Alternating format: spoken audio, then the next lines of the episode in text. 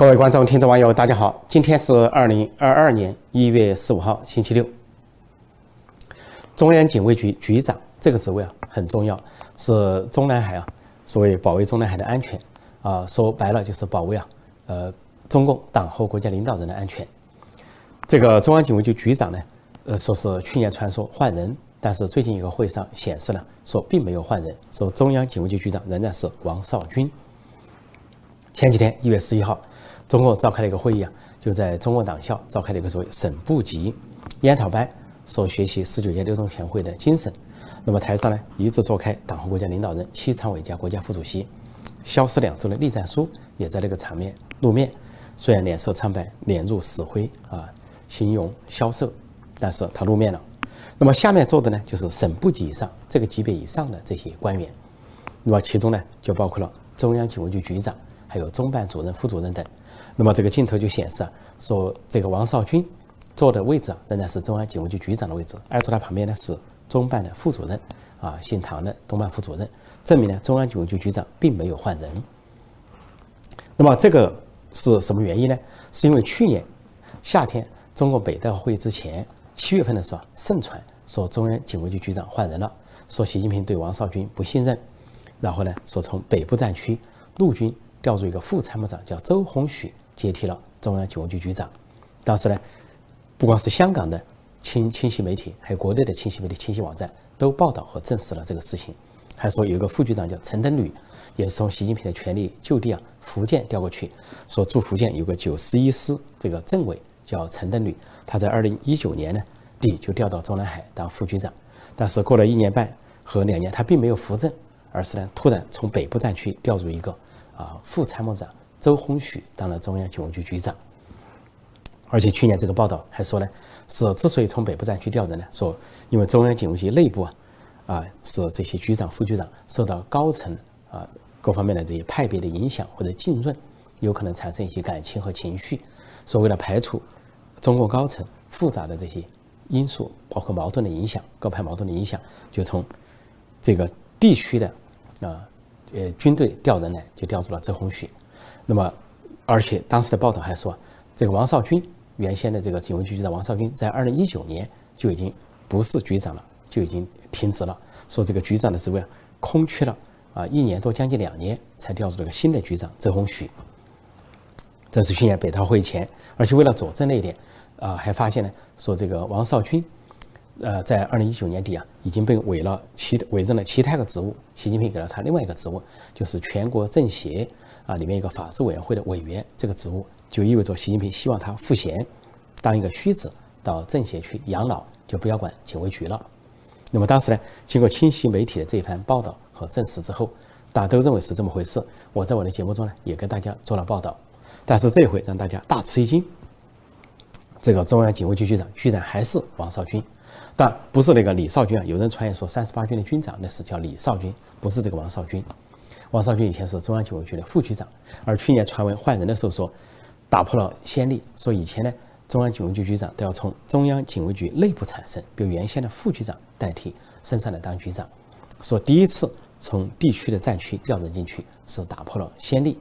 那么现在看来并没有换人，究竟发生了什么？实际上看上去啊，中央警卫局局长这个职位啊，不仅仅是说服务于最高领导人，也不是最高领导人想换就能换的。恐怕涉及到中共高层，另外还涉及了政治老人的意见。因为中央警卫局这个机构啊，是保护整个中南海的安全，也就是所有党和国家领导人的安全，不只是保卫一个人，总书记、正国级、副国级他们都保卫。那么另外呢，这个警卫局他还要负责保卫一些政治老人的安全，负责他们退休之后的安全。所以看上去啊，中央警卫局局长这个职务啊，并不是啊最高领导人一个人说了算。在邓小平时代，有个局长叫杨德忠。那么到了江泽民当总书记之后，这个杨德忠啊还继续当中央警卫局局长若干年。后来江泽民任命了一个叫尤喜贵的人当中央警卫局局长，但是到了胡锦涛接任总书记的时候，这个尤喜贵也当了很多年，至少在胡锦涛第一个任期内，中央警卫局局长仍然是尤喜贵。到了二零零七零七年，胡锦涛进入第二个任期，才任命了一个新的中央警卫局局长，叫曹青。这个曹青呢，以前是中共元老元帅叶剑英的警卫。还参与过，呃，怀仁堂政变，就是逮捕四人帮的那场政变，说帮助抓人、抓江青啊，四人帮等。这个曹青是局长，王庆副局长，一直延续到习近平时代。习近平是二零一二年接任，那么到了二零一五年仍然是他们。那么后来就传出来有一场这个政变，不大不小的政变。开始说法是说曹青和王庆要发动政变，因为什么？终于胡锦涛终于另计划要对习近平不利。然后事实上证明了应该是习近平方面才发动了一个政变，因为在二零一五年呢，习近平突然啊让他的亲信张又侠，张又侠呢是。总后勤部的总装备部部长，他就带了人马，所带了三十八军的人马闯进中南海，当场要求换人，就当场宣布说中央决定，啊，这个警卫局长曹青调任北京军区副政委，立即走人，打包走人，交出配车和钥匙。而马上呢，又说副局长王庆马上走人，调到郑州当一个解放军的军事院校的副校长，也是交出这个钥匙、配枪等等，立即走人。那么后来王庆呢，所受到的关押审查。认为他怀疑他是另计划支持他要对习近平下手，另计划是前任啊中办主任就是胡锦涛的亲信心腹。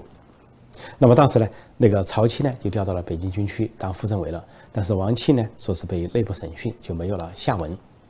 之后呢，这个就是当时就扶正一个人叫王少军，王少军呢是当时中央警卫局的副局长，就当了局长。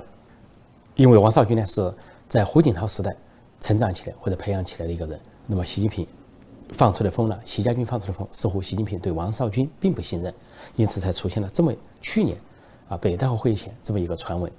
说中央警卫局换人了，王少军被换掉了，架空了一两年了，突然调入了周鸿许当局长。那么到事情发展到今天，一月十一号啊，这一回二零二二年一月十一号，发现呢中央警卫局局长根本没有换人，这是一个乌龙，摆了一个大乌龙。究竟这背后发生了什么？我的判断是啊，这个中央警卫局局长要换人呢，是应该中共高层各派都同意，政治老人也要同意，不能为一个人服务，因为其中还涉及了几名副局长。那么，二零一五年那件事情，应该说中共高层还有政治老人应该要责备习近平，他实际上相当于一场政变，去突然撤换了中央警卫局的局长和副局长。说当他要再次想撤换王少军的时候，显然受到了阻止。这一回也是有清晰的媒体、清晰的网站在报道说，中央警卫局局长仍然是王少军。不过呢，说到说他是否超龄，在议论显示啊，好像习近平、习家军呢想利用王少军年事已高、超龄为由呢，想把他换下。但是呢，又说呢，其实呢也不见得算是超龄，因为说江泽民那个中央警卫局局长有喜贵啊，后来到六十八岁才退休。那么这个曹青在二零一五年被换下的时候是六十三岁，那么现在王少军呢是一九五五年一九五五年生的，今年是六十六岁，明年六十七岁，就相比之下并不见得是超龄，就说明中央警卫局局长这个位置呢，不一定是按年龄来算，主要是看高层各派或者政治老人的意见，大家共同决定。不过这个王少军仍然是中央警卫局局长，那么传言换了人这个说法不成立，那么。倒过来可以解释另外三件不同寻常的事情。一件事就是为什么习近平在他的第二个任期内突然成立一个新的部门，叫做所谓中央特勤局，而且任命他的亲信心腹王小红当局长。王小红当时是北京公安局长、公安部常务副部长。但通过这一次啊啊年年底啊，去年年底发生了一个柔性政变，突然把他提为公安部的党委书记，一下凌驾于现在的公安部长赵克志之上。那么这个王小红是公安局的呃特勤局局长。他一当上这个局长，他就在放了一番豪言，说对党和国家领导人，不仅要工作上把他们管起来，还要生活中把他们管起来。言下之意啊，表面上给他们提供保卫，实际上是提供监控，要监视他们。这个王小红当这个特勤局局长，说这个特勤局啊，当时说职能是为副国级领导人服务，说是那个中央警卫局呢为正国级领导人服务，但事实上呢，这个特勤局啊是监控。不仅监控副国级领导人，也监控国家级领导人，这就说明呢，习近平有意想用特勤局来代替中央警卫局，也可以证明呢，习近平对中央警卫局并不信任。另外一件事情就是，去年北戴河会议前，习近平中央警卫局换中央警卫局长没有成功，当时呢，有一个人支持一个人发了个文章，这个人叫李维杰，是北京武警总队司令员，他发了个文章，表示对习近平效忠，说是。听习主席的话，对习主席负责，让习主席放心。根本连听党指挥、听党的话都不说了。这个就是北戴会前夕，那么他放的豪言是什么呢？表示北京武警总队或者李维杰是习近平的亲信或者亲兵。如果说北戴河呃中共高层其他各派政治老人对习近平有不利、有不善的话，那么这个武警总队可以发动政变，或者反过来，如果反西阵营要发动政变推翻习近平的话，这个北京武警总队表示要效忠习近平。那个信号也显示啊，别的兵种呢靠不住，就说明中央警卫局卫戍部队、武警总部，还有这个军队各方面，习近平并不信任，或者说觉得靠不住，才发展这个北京武警总队为他站台、为他背背书，发出了这个政变或者反政变的叫嚣。那么第三件不同寻常的事啊，就是前几天啊，有一个远在福建的所谓武警第二机动总队啊，其中一个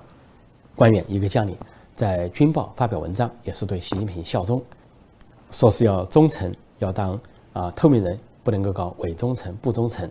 那么就暗示了这个远在福建的武警机动第二总队也是习近平的亲兵。那么就说，如果北京这些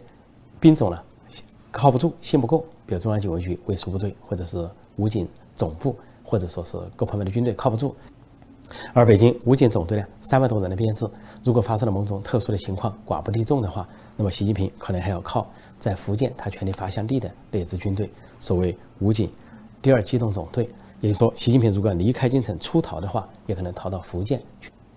受到远在福建的那支亲兵的保护，或者说反过来要调集福建这支亲兵，就是武警第二机动总队啊，赴京城啊勤王，或者是维护，或者是救驾。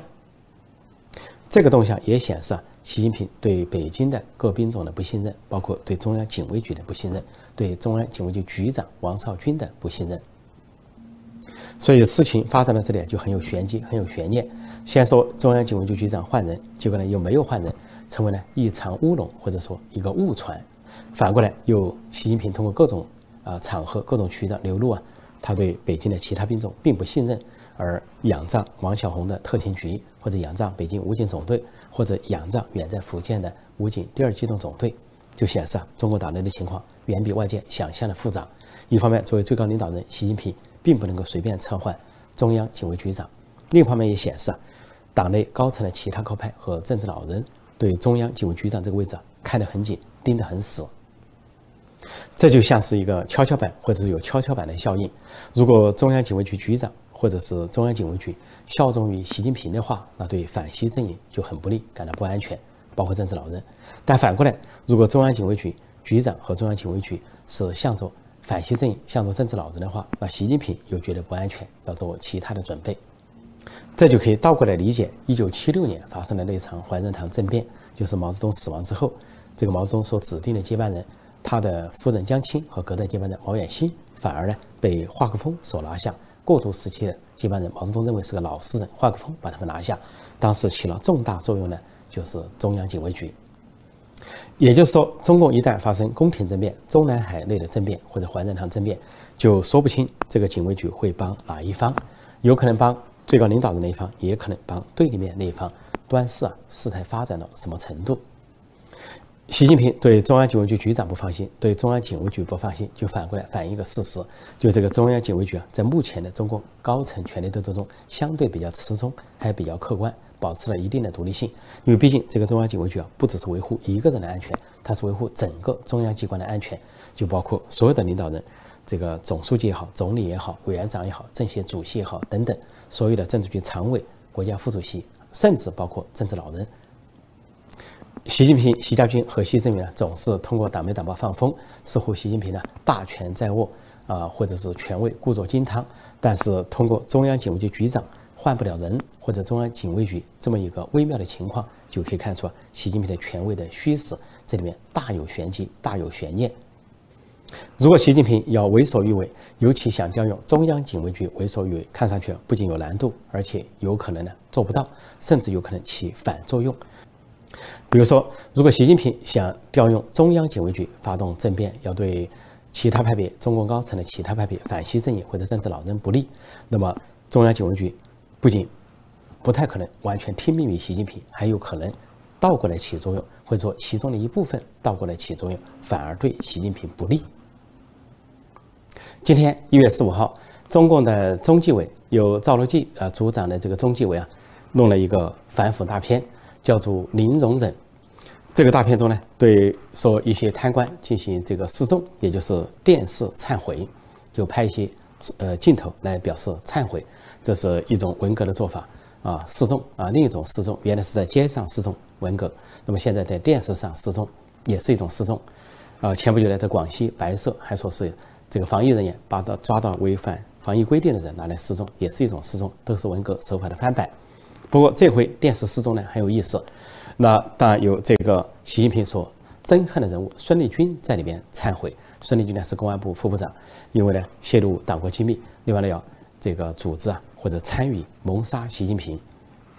最近受到起诉。那么孙立军的这个啊忏悔呢是很轻微的一句话啊，很柔声细语的一句话，说啊没想到我自己成了法治建设和公平正义的破坏者。但我昨天说过，有可能是反话，因为他。要把大瘟疫的秘密啊泄露给国际社会，要这个发动呃政变或者是行刺的手段来除掉习近平，实际上他就是为了法治建设和公平正义。说他可能意思想说，啊，习近平是他认为习近平破坏法治建设啊，不要公平正义，那么他要主张法治建设、公平正义。但没想到呢，这个成者为王，败者寇，自己失手成了阶下囚，就反而自己被指责为法治建设和公平正义的破坏者。但是除了孙立军的这个忏悔，有另外两个人的忏悔，可以说对习近平来说就很难堪了，很尴尬了。对栗战书也很难看，很尴尬，因为一个是习近平的亲信，一个是栗战书的亲信。习近平的亲信就是杭州市委书记周江勇，是习家军人物，习近平培养的这个下一代六零后的所谓枝江新军的新秀。那么这个前不久被中纪委打下去，打下去之后呢，是在杭州官场。风声鹤唳，一片的惊恐啊！杭州有两万多的官员要自查或者是互查啊。周江勇呢？周江勇这回在这个片中啊有一个忏悔啊，好像是这个忏悔显得满怀深情的样子，说在这样的这么重要的城市主政，指的是杭州啊，说我却犯下了这么大的啊错误和罪行啊，我痛悔不已。好像一语双关，还说给习近平听，好像说习总书记对我这么的。啊，重视栽培，啊，本来要把我栽为新一代的习家军人物，啊，由浙江而到广东，然后到中央，这个路线都规划好了，没想到我失手了，现在被赵乐际中纪委啊给打了下来，他感到后悔。另外呢，还有一个栗战书的情形，那就是贵州省委的副书记啊王富玉啊在忏悔。这个王富玉啊，他的忏悔是似乎给人感觉充满了激情，啊，摇头晃脑的说。我疯狂的贪欲，但我不知道要这么多钱为了什么，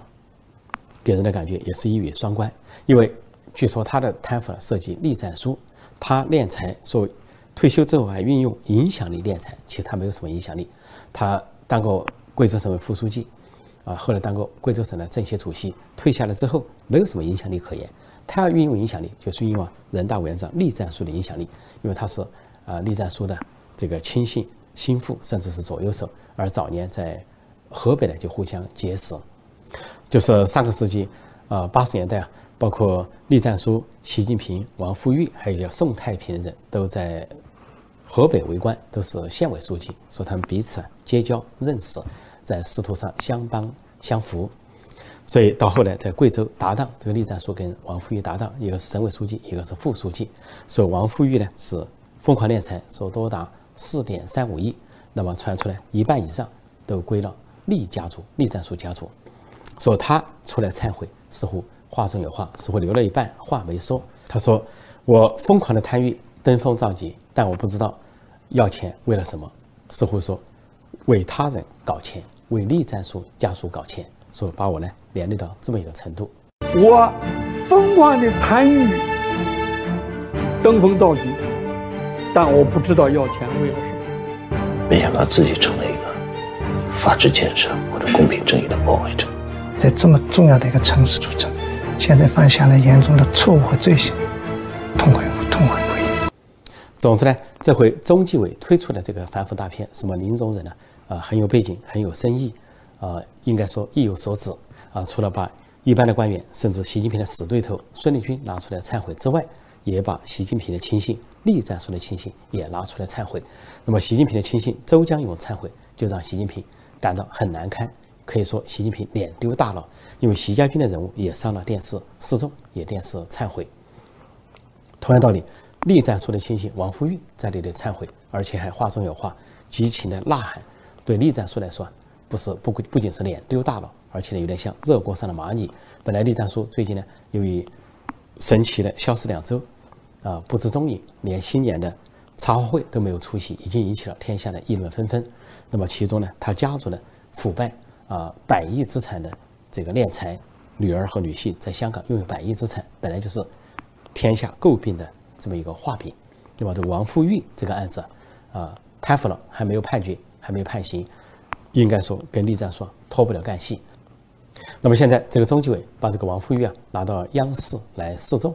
啊当众忏悔，实际上就是直接打脸栗战书。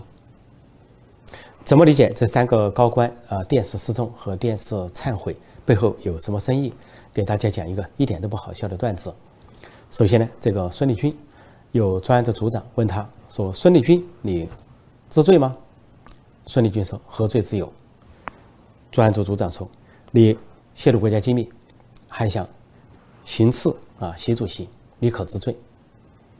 孙立军就回答说：“本来啊，习主席才是法治建设，呃或者公平正义的破坏者，但没想到现在我倒成了法治建设和公平正义的破坏者。”专案组组长说：“好了，行了，我就采用你后面一句话，就当你认罪伏法了，啊，从轻发落。”专案组组长又问周江勇：“你可知罪？”周江勇说：“何罪之有？”专案组组长说：“你在杭州主政疯狂敛财，而且呢，在这个蚂蚁金服啊五亿，啊购买股票，这钱是哪来的？还不知罪吗？”这个周江勇说：“啊，我在杭州主政是受习主席的栽培，但是习主席说过，重要的不是经济腐败，而是政治腐败。只要政治上